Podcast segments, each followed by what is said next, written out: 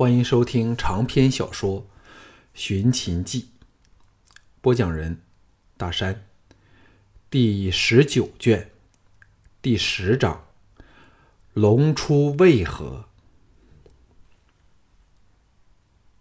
立春日，天尚未亮，咸阳城大部分的子民百姓，人人换上新衣，扶老携幼，往渭水上游处参与盛大的春祭。道上络绎不绝，却是井然有序。在藤毅、京俊、国兴三人的指挥下，三万都骑军全体出动，沿途守卫，维持秩序。所有可偷袭路上车队的制高点，都有人把守，戒备森严。若有刺客，只有利用道旁的林木掩护来进行刺杀行动。朱姬。吕不韦和一群公卿大臣，天尚未亮，便到王宫同小盘会合。先在祖庙祭了先王，才乘兴出发。小盘在昌文君和一众禁卫高手的掩护下，依计没有坐上插有王旗的华丽马车，化身成其中一个禁卫，混在大队中出发。王于内换上了假扮小盘的精善，此子身手的灵活，可比京俊，是为应付突变的最佳人选。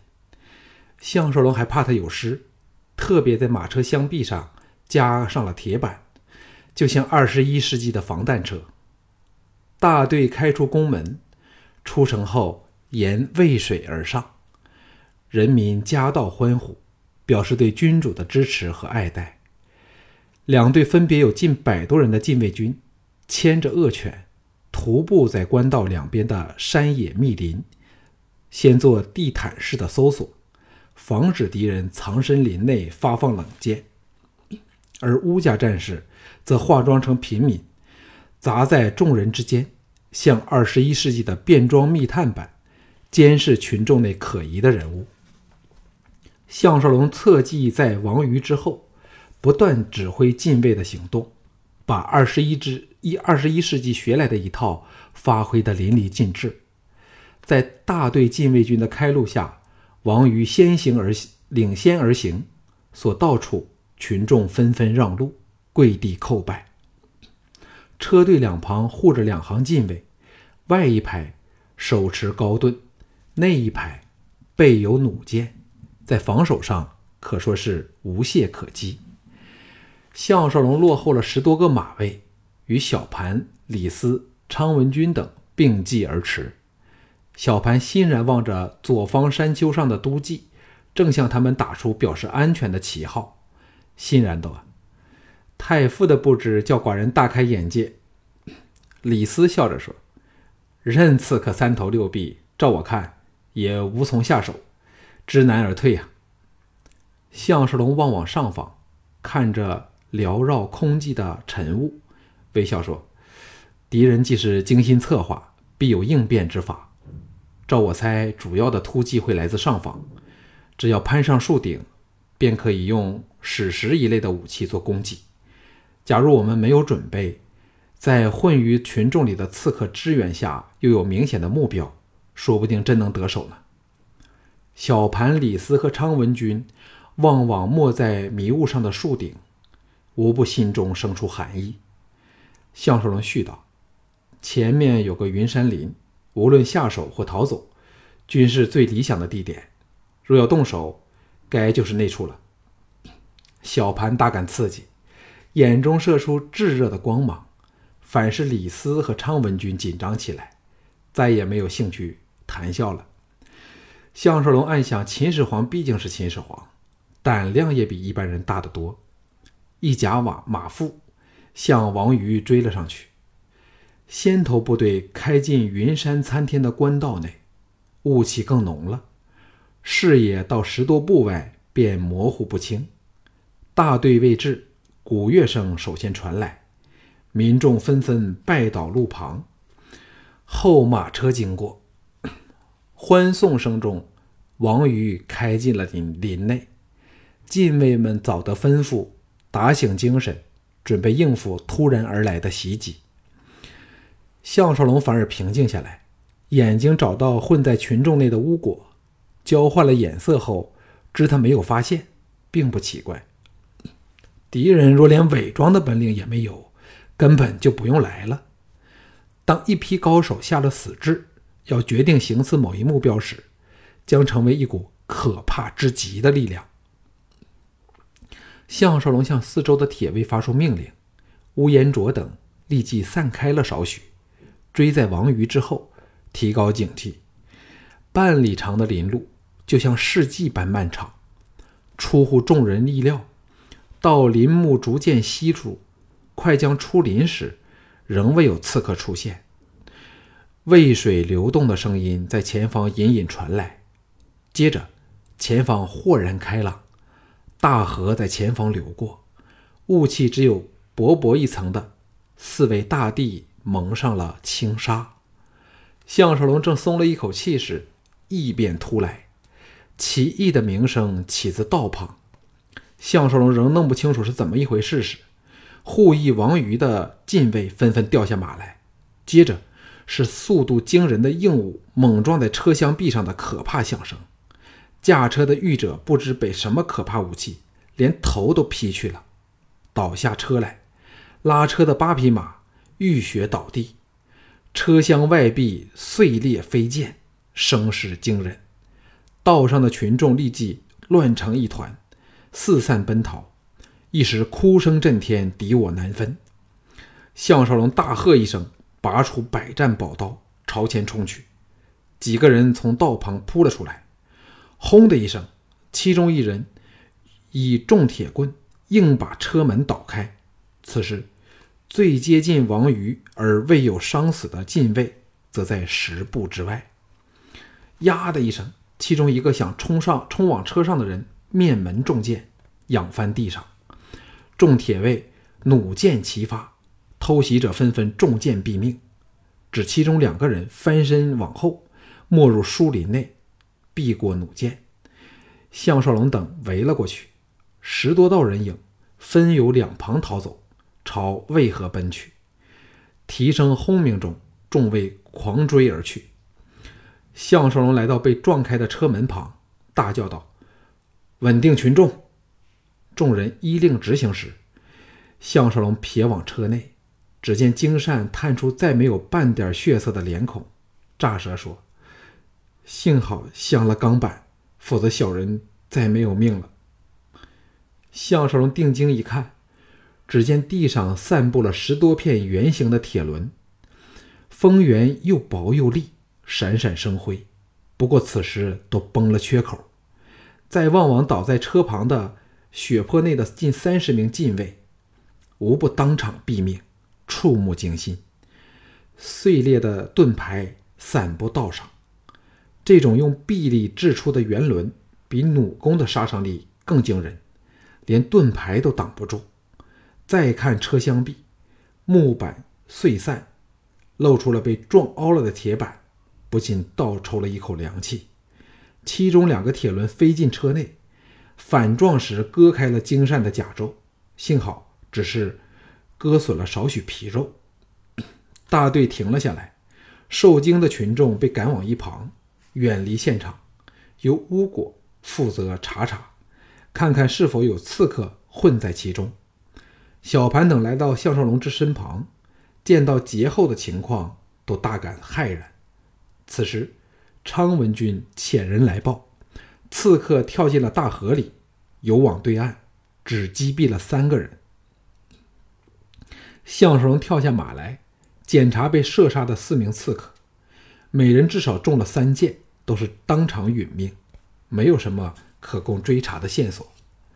王和、王陵。嫪毐、吕不韦等公卿大臣这时慌忙来到，见到金善从车内走出来，都大感愕然。小盘脱掉头盔，露出龙颜，脸寒如冰的对管仲爷说：“立即给寡人搜城，若再有凶徒留在城内，你这都尉统领就不用当了。”目光落在落地的遍遍地的尸身上，惨然说。给寡人厚葬抚恤。不忍再看，拍马朝春季场驰去。虽是发生了刺杀惨剧，但大部分大部分人都不知道出了这样的事儿，气氛依然热烈。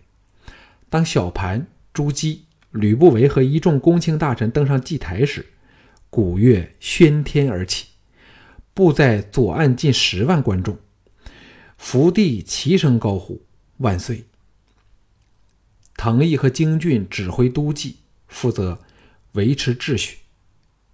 自商鞅变法后，战国七雄中，要以秦人最守规矩和听话。纵是这种场面，一切也是井然有序。项少龙等因有前车之鉴，怕再有刺客在群众内筑起了人墙，把所有人隔在安全距离之外。雾气又浓了起来。在大河上凝结不散，令人感受到大自然神秘迷离的一面。在台下的项少龙留心观察台上杜弼和蒲贺的表情，只见两人虽然神情如常，却不时有些显示内心不安的小动作。知道两个人对刺杀失败正不知所措，茫然若失。砰的一声，小盘接过火把，点着了台上巨鼎内的火种。烈焰冲天而起，烟硝冲上天空，没没入水雾里，全场肃然无声。小盘展开祭文朗读起来，只见他昂然而立，气度沉凝，却有君临天下的威仪。藤毅此时来到项少龙身旁，低声说：“听说连小善都差点没命，刚才刺客。”想不到是如此的厉害。项少龙犹有余悸地说：“若目标是我，恐怕我早没命了。谁想得到对方竟有这种可怕的武器呢？”藤毅凝望迷雾所江的渭河，完全看不到对岸的情景，推了他一把说：“来了。”项少龙本来什么都看不到，被他提醒，溜目四顾。果然发现，河水不知被什么搅动，竟开始翻腾起来，煞有气势。近岸的人也开始发觉异常的情况，骇然指点。台上吕不韦等人，人人目瞪口呆，不明所以的朝河水看过去。站在脚后的群众纷纷翘足观看。小盘朗读祭文的声音，逐渐被轰乱的人声盖过。蓦地，一条黑黝黝的龙尾在雾气深处探出水面，冒上近半丈，才猛地拍回水面，溅起了漫空的水花，浓雾都像给拍散了。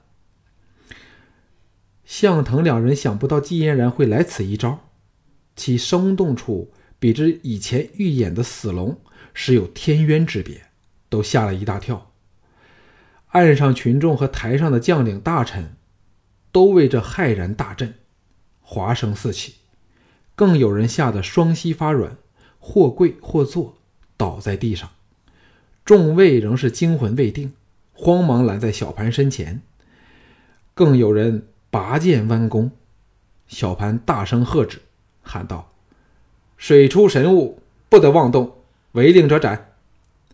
昌文君等当然制止诸位，以免发生惨剧。河水又平静下去，十多万军民人人屏气凝神，呆瞪湖面。倏的惊叫连起，只见在浓雾深处，见首不见尾的黑龙再现仙踪，载浮载沉，翻波激浪。好一会儿后，才没进水里去。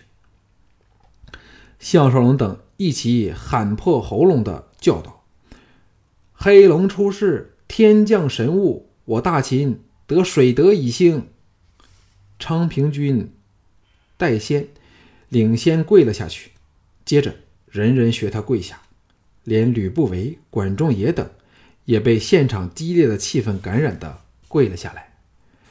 沿河近五里的岸边，全是对江膜拜的人。最后，只得小盘一人昂然立在台上，面对大河，高举双手，形象突出至极点。在万众期待中，黑龙又在出现，巨大的龙头在小盘前三丈许处冒了出来，又在沉下。如此三次之后，整条龙浮上水面，长达十多丈，尾巴不住拍打河水，看得人人胆战心惊。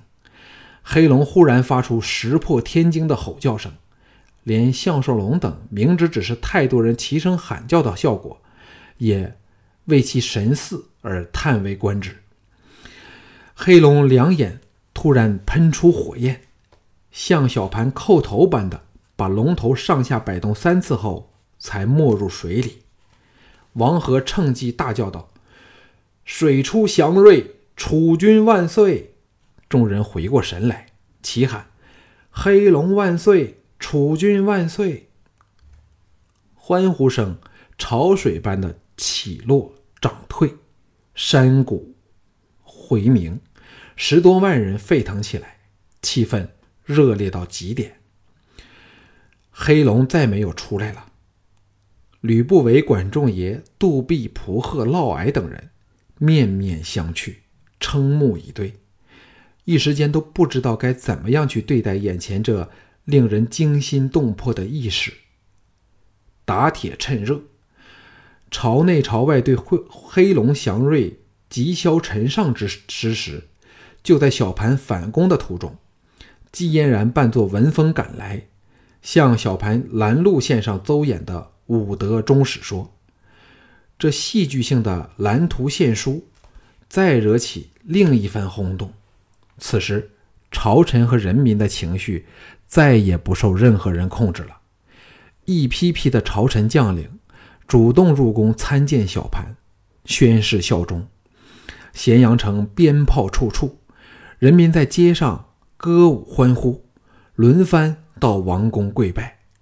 在项少龙的提议下，小盘把王王宫的阅兵场开放了，还三次出来接受民众的欢呼，保安当然是严密到极点。吕不韦和嫪毐措手不及下，虽然心中怀疑。但也束手无策，小盘的声望一下子升到前所未有的巅峰。当日未时末申时初，王绾、昌平君、李斯、王和、王陵一众重臣大将入宫见小盘，建议秦氏正式采用邹衍的武德中史说作为国书，并请正式册封季嫣然为尊贵的女师。负责起草改朝换代以应祥瑞的新政。这件事的策划者项少龙也想不到黑龙的威力如此厉害，连很多本投向吕不韦的朝臣也改而投向小盘。小盘立即召开临时朝臣朝会，在庭上由季嫣然宣读新政，庭内文武百官人人兴神色兴奋。吕不韦和朱基义却是惊疑不定。不过，在这种被蒙上了神秘迷信色彩的气氛里，谁都不敢忤逆得了天命的小盘。美绝人寰的季才女，穿上华丽暗金色的黑色长服，头戴高冠，宝相庄严的宣首先宣布渭水为得水。由于渭水乃黄河的一节河道，换言之。整条黄河都成了得水，因冬季属水德，故以冬季开始的十月份为岁首，作为一年的第一个月。接着是色上黑，因五行配五色，而水为黑色，于是服饰旌旗都改以黑色为主色。跟着是度以六，五行水和数数之六相应。故以后各种器物都用数六以为度，例如符、法、冠皆六寸，而鱼六尺，六尺为步，成六马。项少龙眼看着这由自己一手策划出来的盛世，激动的头皮发麻。没有人比他更清楚此事对秦王朝的影响了，也在中国历史上留下了千载不灭的痕迹。秦统一中国后，分天下为三十六郡，正因三十六乃六的自成数。又如迁天下富豪于咸阳的数目为十二万户，十二万正是六的两万倍。最后是最关键的改正，就是借姬嫣然之口，实行李斯精心构想出来的三公九卿制，直至以强化小盘的中央集权，把以前因吕不韦弄权而致的官制紊乱、王令难行的局面扭转过来。表面看去，大多数人仍能保持自身的权利，嫪毐甚至权力大增，但暗里。却成了嫪毐治吕不韦之事，而小盘则再次抓牢了兵权和财政。吕不韦仍任丞相，昌平君改左丞相为太尉，冯杰则当了御史大夫，合称三公。三公职权分明，丞相乃文官之长，上承君主命令，掌金印，配子寿，协助秦主处理全国政务。这等于变相否定了吕不韦充满摄政大臣意味的重父身份。丞相并非是作为君主的对立体而出现，而是处处都要上承君王的旨意，加强了王权的权威性。昌平君的太尉则是协助小盘掌管全国的军务，使秦国的军队有了统一的指挥，无形中消掉了蒙骜、杜弼等以前享有对属下军队有很高自由度的。自主权，这改革等于把以前左丞相一职的和大司马结合，又等于把徐仙和陆公两人的权力并为一职。通过昌平君，小盘便可以直接控制天下最强大的秦军了。此职也是金印子授，三公之末的御史大夫，更是李斯的超级脑袋呕心沥血构想出来削吕不韦权力的妙策。表面上，御史大夫只是等如李斯以前的长史，为小盘处理一切奏章命令，只多了监察臣下的职权。但当季嫣然详述职权时，却指明凡丞相有权处理之事，御史均可过问，而御史监察之权，却非吕不韦这丞相能有。于是变成了以御史大夫牵制丞相。明捧暗销的减低了吕不韦的影响力。冯杰以前掌管律法，为人公正不一，由他来当此职，无人敢做异议。由此也可看出小盘用人精到之处。嫪毐则由内史升为九卿之首的奉常，掌管宗庙礼仪，下有太岳、太柱、太宰、太史、太仆、太医和六成令，这可以说是。是个位高但却没有实权的职位，最适合嫪毐这种假阉官的身份，也给足了朱姬的面子，以免惹起他的反感。嫪毐原本的内史一职由嫪毐的兄弟嫪毑替上。小盘从项少龙处得知此人不学无术，只是个好娱色的庸才，故而一点都不担心他。况且内史一向只管都城三大军系和王宫的。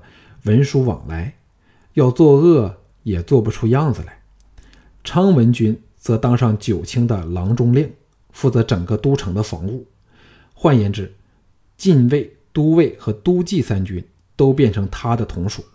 其他卫尉、太仆、廷尉、典客、宗正、治粟内史、少府七卿中，以廷尉、治粟内史和少府三职最重要。分别由李斯、王绾和蔡泽出任。李斯等于连升数级，掌管全国的刑法、司法。作为全国最高的司法官，下有正、左、右三监。嫪毐的客卿令旗和毛焦分别坐上左右监之位。治粟内史就是财务大臣，负责全国赋税和财政开支。少府管国内工商业。也是要职，像蔡泽这种重臣，小盘也不得不安抚他。对外战争方面，王和、蒙骜、王陵和王翦被册封为四大上将军，而项少龙、安谷西和杜弼三人仍为大将军，只有这七七个人有率领大军征战的权利。这可以说是个含有妥协性的政治改革。最得意的是小盘，其次是嫪毐，吕不韦却如哑子吃黄连，有苦自己知。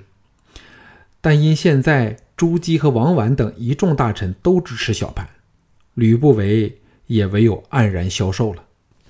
黑龙这一招天马行空的骑兵，加上接踵而来的蓝图献书，一下子把吕不韦从权力的顶峰至少摔下了几级，以后再也不能像以前般双手遮天、为所欲为了。小盘宣布退朝后。群臣高呼万岁，接着人人赶回家去沐浴更衣，好参与今晚在王宫举行的春宴。而立冬日也成了秦国的新年。